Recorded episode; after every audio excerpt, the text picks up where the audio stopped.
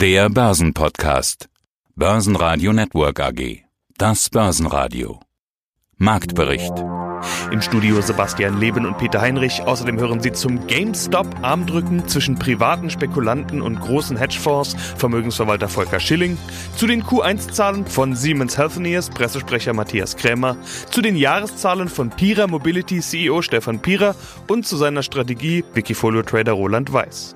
Sie hören Ausschnitte aus Börsenradio-Interviews. Die ausführliche Version finden Sie auf börsenradio.de. Wenn Ihnen der Podcast gefällt, helfen Sie mit, abonnieren Sie uns und geben Sie eine positive Bewertung.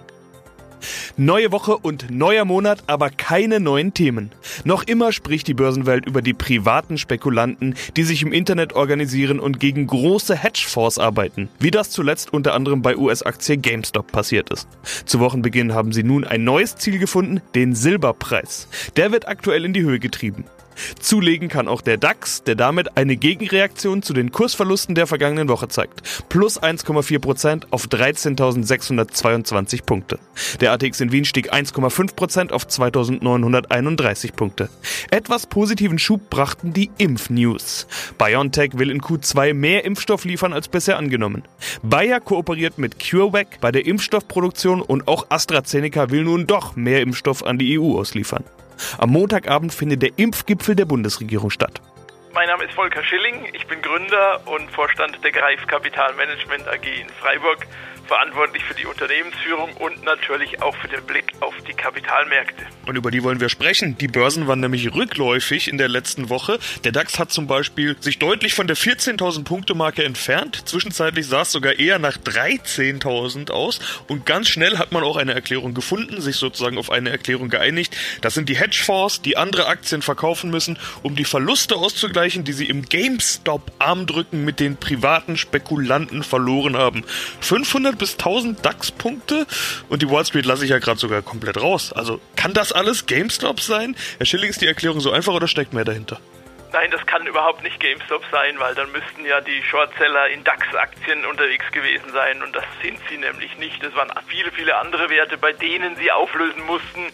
Da kann man einige nennen, eine Vata, eine Evotech, um mal bekanntere Namen vielleicht auch aufzurufen. Aber DAX-Werte waren da nicht darunter. Deswegen glaube ich, ist das eher eine fadenscheinige Erklärung dafür, dass nach einem fulminanten Start im Januar es einfach völlig normal ist, dass es auch mal Gewinnmitnahmen gibt. Wir sind ja an die 14.000 ran, sind sogar drüber. Das ist ein neues Allzeithoch.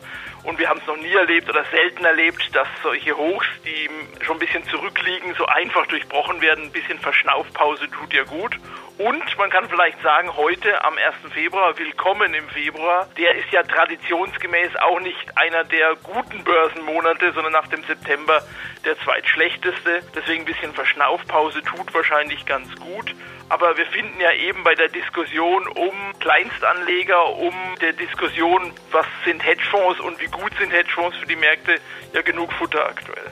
Ja, dann wollen wir doch direkt dabei bleiben. Wie geht's denn weiter mit GameStop beziehungsweise den Werten in diesem Stil? BlackBerry, Nokia, kann man ja noch einige aufzählen. Das sind alles Firmen, die jetzt nicht gerade mit glorreicher Zukunft glänzen könnte man zumindest im ersten Moment denken, aber diese ganze junge Generation an im Netz organisierten Spekulanten, die wittern da den schnellen Dollar auf Kosten der anderen Spekulanten, nämlich der Hedgefonds.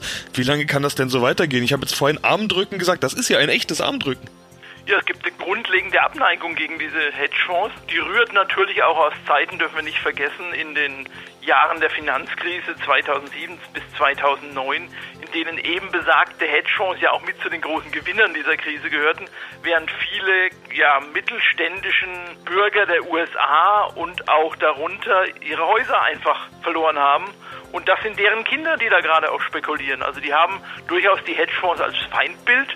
Das sieht man auch an den vielen sozialen Medien zu diesem Thema. Das sieht man auch an der Emotionalität, wie dieses Ganze hier geführt wird. Das sieht man auch an den Kraftausdrücken, die hier gebraucht werden. Und da steckt natürlich schon ein bisschen was Tieferes dahinter, nämlich die grundsätzliche Abneigung gegen den ja, Kapitalismus, wie sie Hedgefonds ihn verbreiten, nämlich Unternehmen oder davon zu profitieren, dass Unternehmen kaputt gehen.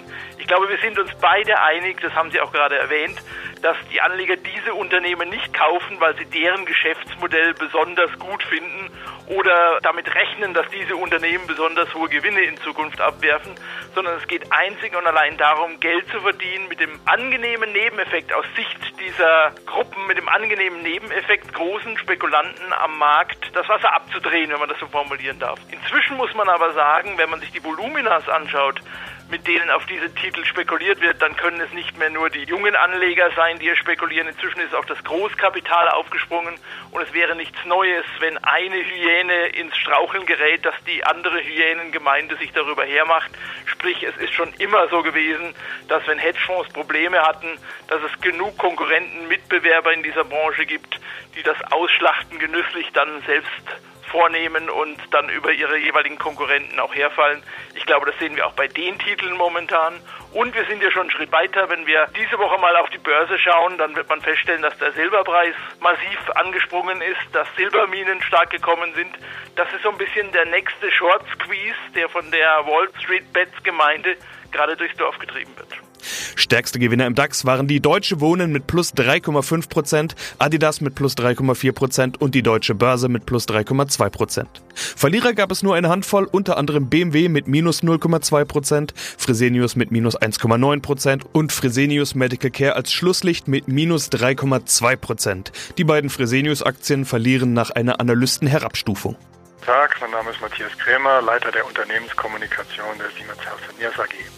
Wir sprechen über ihr erstes Quartal, also das, das im Kalender mit dem 31. Dezember geendet ist. Sie sind Medizintechnik-Spezialist. Die positive Meldung wollen wir gleich an den Anfang packen. Sie heben die Prognose für das Geschäftsjahr an. Es läuft also besser, als Sie erwartet haben. Was lief denn besser und woran liegt's? Ja, da sind eine Reihe von Faktoren, die wir hier sehen. Also einmal sehen wir, dass die Geschäfte sich insgesamt wieder ein bisschen mehr normalisieren. Wir haben ja in der Covid-Krise, hatten wir insbesondere im Diagnostiksgeschäft, sind die ganzen Routinetests in den Krankenhäusern sind wirklich sehr, sehr stark zurückgegangen. Und es ist jetzt gut, dass das Kerngeschäft in der Breite wieder angelaufen ist, insbesondere in Europa und in Asien und auch in den USA sind wir da wieder auf einem Niveau, was also dem Vorkrisenniveau nahe kommt. Das ist das eine. Das zweite ist, wir haben ja im Q4 schon angekündigt, dass wir mit Schnelltests auf den Markt kommen. Da waren wir ein bisschen zurückhaltend, weil da war vor der Quartalskommunikation, sind wir erst mit den Tests auf den Markt gekommen. Da war es schwer abzuschätzen, wie hoch die Nachfrage äh, nach diesem Test sein wird. Und die ist jetzt, jetzt gesehen, dass die stärker als erwartet nachgefragt wurden. Und entsprechend sehen wir das auch noch für den, sagen wir, mindestens fürs zweite Quartal sehen wir hier eine sehr hohe Nachfragedynamik. Da gehen wir mal davon aus, dass wir dann insgesamt im Jahr höher oder besser als erwartet rauskommen. Und das, der dritte Faktor, wir sind auch im Kerngeschäft bei den bildgebenden Verfahren, insbesondere in der Computertomographie und bei den Röntgengeräten. Wir sind sehr, sehr nachgefragt, weil wir einfach mit diesen Geräten immer den Zustand der Lunge und auch die Verbesserung im Laufe einer Therapie einfach nachweisen können und sehen können. Und die wurden auch von den Krankenhäusern natürlich verstärkt nachgefragt. Also alles, dieser Mix insgesamt, Kerngeschäft hat sich wieder erholt, hohe Nachfrage nach Röntgengeräten und Computertomographen und insbesondere eben der Covid-19-Schnelltest und dazu geführt, dass wir in dem Quartal einfach sehr, sehr gut durchgekommen sind und damit entsprechend auch die Prognose fürs Geschäftsjahr anheben konnten. Also sieht man dieses Großthema Corona-Pandemie durchaus bei Ihnen auch in den Zahlen. Sie haben jetzt ja schon einige Punkte angesprochen, erklärt auch den ein oder anderen Satz in der Pressemeldung, nachdem ich jetzt gar nicht mehr nachzufragen brauche.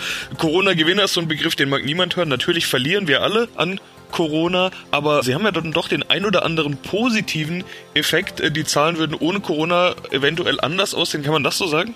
Ja, wir müssen schon auch sehen, wir haben natürlich schon auch gegenläufige Effekte. Ja? Also wir sehen, dass es beispielsweise in den USA läuft es nicht in dem Maße, wie wir das in den vergangenen Jahren gesehen haben, auch pandemiebedingt. Ja, für einzelne Länder in Lateinamerika es das Gleiche. Also es ist nicht so, dann gibt es einzelne Modalitäten, die werden auch noch nicht so stark nachgefragt, sich alles auf die Bekämpfung der Pandemie konzentriert.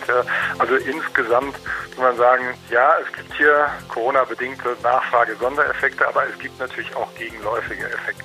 Und wenn Sie jetzt wirklich das genau zu quantifizieren, ist sehr, sehr schwierig, aber wir glauben, das gleicht sich in, in etwa aus. Ja. Stefan Bierer, CEO Bierer Mobility, neben CEO auch Hauptaktionär der börsennotierten Gruppe. Piera Mobility Group, das ist die KTM AG, darunter Marken wie KTM, Husqvarna Motorräder und auch E-Bike-Marken wie Raymond und GasGas. Ich weiß gar nicht, wie man das richtig ausspricht. Starten wir mit dem. Genauso. genauso, okay. Na dann starten wir, glaube ich, und das ist das Wichtigste, mit dem Corona-Boxenstopp 2020. Was hat Sie Corona gekostet? Was waren die Auswirkungen durch Shutdown, geschlossene Geschäfte, Lieferketten und Co.? Äh, wir haben insgesamt eine achtwöchige Produktionsunterbrechung erlitten, die nicht ausgelöst durch den Shutdown in Österreich war, sondern durch das Brechen der Lieferketten von Italien und Spanien. Dort waren ja Hard-Lockdowns, wo auch die Industrie geschlossen wurde. Das ist eigentlich die Hauptursache, obwohl wir in Österreich auch mit 16. März 2020 einen Lockdown erhalten haben.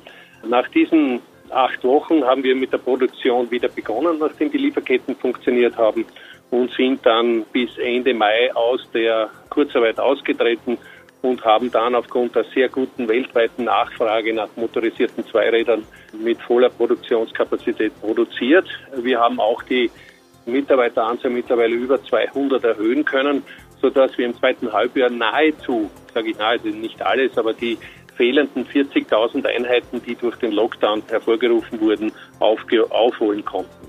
Also wir haben mit Jahresende etwas mehr Umsatz zu Wege gebracht, worauf wir sehr stolz sind. Wir sind eine Milliarde 530 äh, Millionen. Das ist ungefähr gutes Prozent über ein Jahr davor, vor Corona. An der Stückzahl inklusive Elektrofahrräder haben wir über 300, also 326.000 Einheiten. Unsere Gruppe beschäftigt 4.586 Mitarbeiter mit Jahresende und wir haben ein Ergebnis, ein EBIT erzielt von 107 Millionen Euro. Also insgesamt muss man dazu sagen, haben wir durch ein sehr aktives, offensives Corona-Management ist es uns gelungen, also diese nicht einfachen Rahmenbedingungen bestmöglich zu managen und sind, ja, was den Umsatz und Absatz betrifft, trotzdem das zehnte Rekordjahr in Folge gelungen. Hallo, mein Name ist Roland Weiß. Mein Tradername auf Wikifolio ist Aktienkampagnen und ich habe dieses Can Slim Wikifolio. Can Slim, die Strategie nach William O'Neill. Ja, so viel kurz zu mir. Schauen wir noch in dein Portfolio hinein, in dein wikifolio.com. Was ist da so drin? Evotech zum Beispiel bei fast 60 Prozent, also wir runden auf. Helmer Eigenbau bei 35, Sartorius plus 10, PayPal 9 Prozent, Fraport plus 5 und PSI zum Beispiel jetzt aktuell plus 3. Welches dieser Aktien sind denn für dich heiße Kandidaten? Fangen wir am besten einfach mal mit Efotech an. Letzte Woche war auch noch Varta im Depot. Varta und Efotech. Ja, du hast es sicherlich mitbekommen, denn Flashmob auf dieser Social Media Plattform Reddit in den USA haben Kleinanleger äh, oder Privatinvestoren, sagen wir es mal so, alle Kleinen sind die Frage, sich zu einem Flashmob verabredet und sind auf die GameStop-Aktie draufgesprungen und haben prompt einige Hedgefonds auf den linken Fuß erwischt. Ja, Melvin Capital hat am schlimmsten erwischt mit einem einstelligen Milliarden Dollar Verlust. Und dieser Melvin Capital, dieser Hedgefonds, das war einer der treibenden Kräfte, die short waren, die Infotech, aber auch Varta. Das waren die meistverkauften äh, geschorteten Aktien in Deutschland. Was uns äh, oder auch euch immer wieder so ein bisschen gewundert hat, warum sind die so, äh, so extrem stark geschortet? Ja? Bei Infotech, Pharmaforschungsunternehmen, die eigentlich am Markt etabliert sind, die mit vielen anderen Pharmakonzernen, großen, namhaften Adressen zusammenarbeiten und sich aufs Kerngeschäft konzentrieren, ist ja okay, Pharmaforschung, neue Medikamente, sind dann am Umsatz beteiligt und so weiter. Trotzdem war die Aktie ganz massiv geschortet. Genauso auch Warta, wo man meinen sollte, okay, gut, Warta ist jetzt eher so ja, im Elektronikbereich unterwegs, arbeitet mit Apple zusammen. Deswegen sind sie auch, als sie an die Börse gegangen sind, hochgeschossen. Aber letztes Jahr lief die Aktie sehr stark seitwärts. Und auch die war extrem stark geschortet. Warum liefen die so schön nach oben? Antwort, weil es natürlich Melvin Capital erwischt hat. Die mussten natürlich ihre Runden lecken und ihre Shorts so ein bisschen eindecken. Und da ist ganz klar, gut, wir hatten das natürlich letztes Jahr diesen Corona-Crash. Da lief die Aktie nach oben. Ja, das, das hat natürlich Kraft gegeben und diesen Impuls für beide Aktien nach oben, sowohl Barta als auch Infotech. Barta ist letzten Freitag leider wieder sehr stark zurückgekommen, deswegen habe ich das nachgestellt. Infotech blieb drin. Ja, wie viel wie, schöner Gewinn. Wie stehst du eigentlich zum Instrument des Shortgains? Also bei manchen Aktien würde ich mir denken, die brauchen Geld, die sollen wachsen. Warum soll es ein Spielball für Shorties sein? Also, und verstehe mich ja nicht falsch. Ich lehne die Leerverkäufe nicht ab. Warum nicht? Weil ich bin jetzt ja auch Short in, wenn du so willst, auf Gold. Ja, ganz klar. Einfach weil ich pessimistisch bin. Ja. Oder wenn die, wir hatten ja gerade schon von Plug Power, ja, wenn die Aktie mal zum hundertfachen vom Umsatz bewertet ist, dann ist so eine Aktie einfach auch mal irgendwann überbewertet.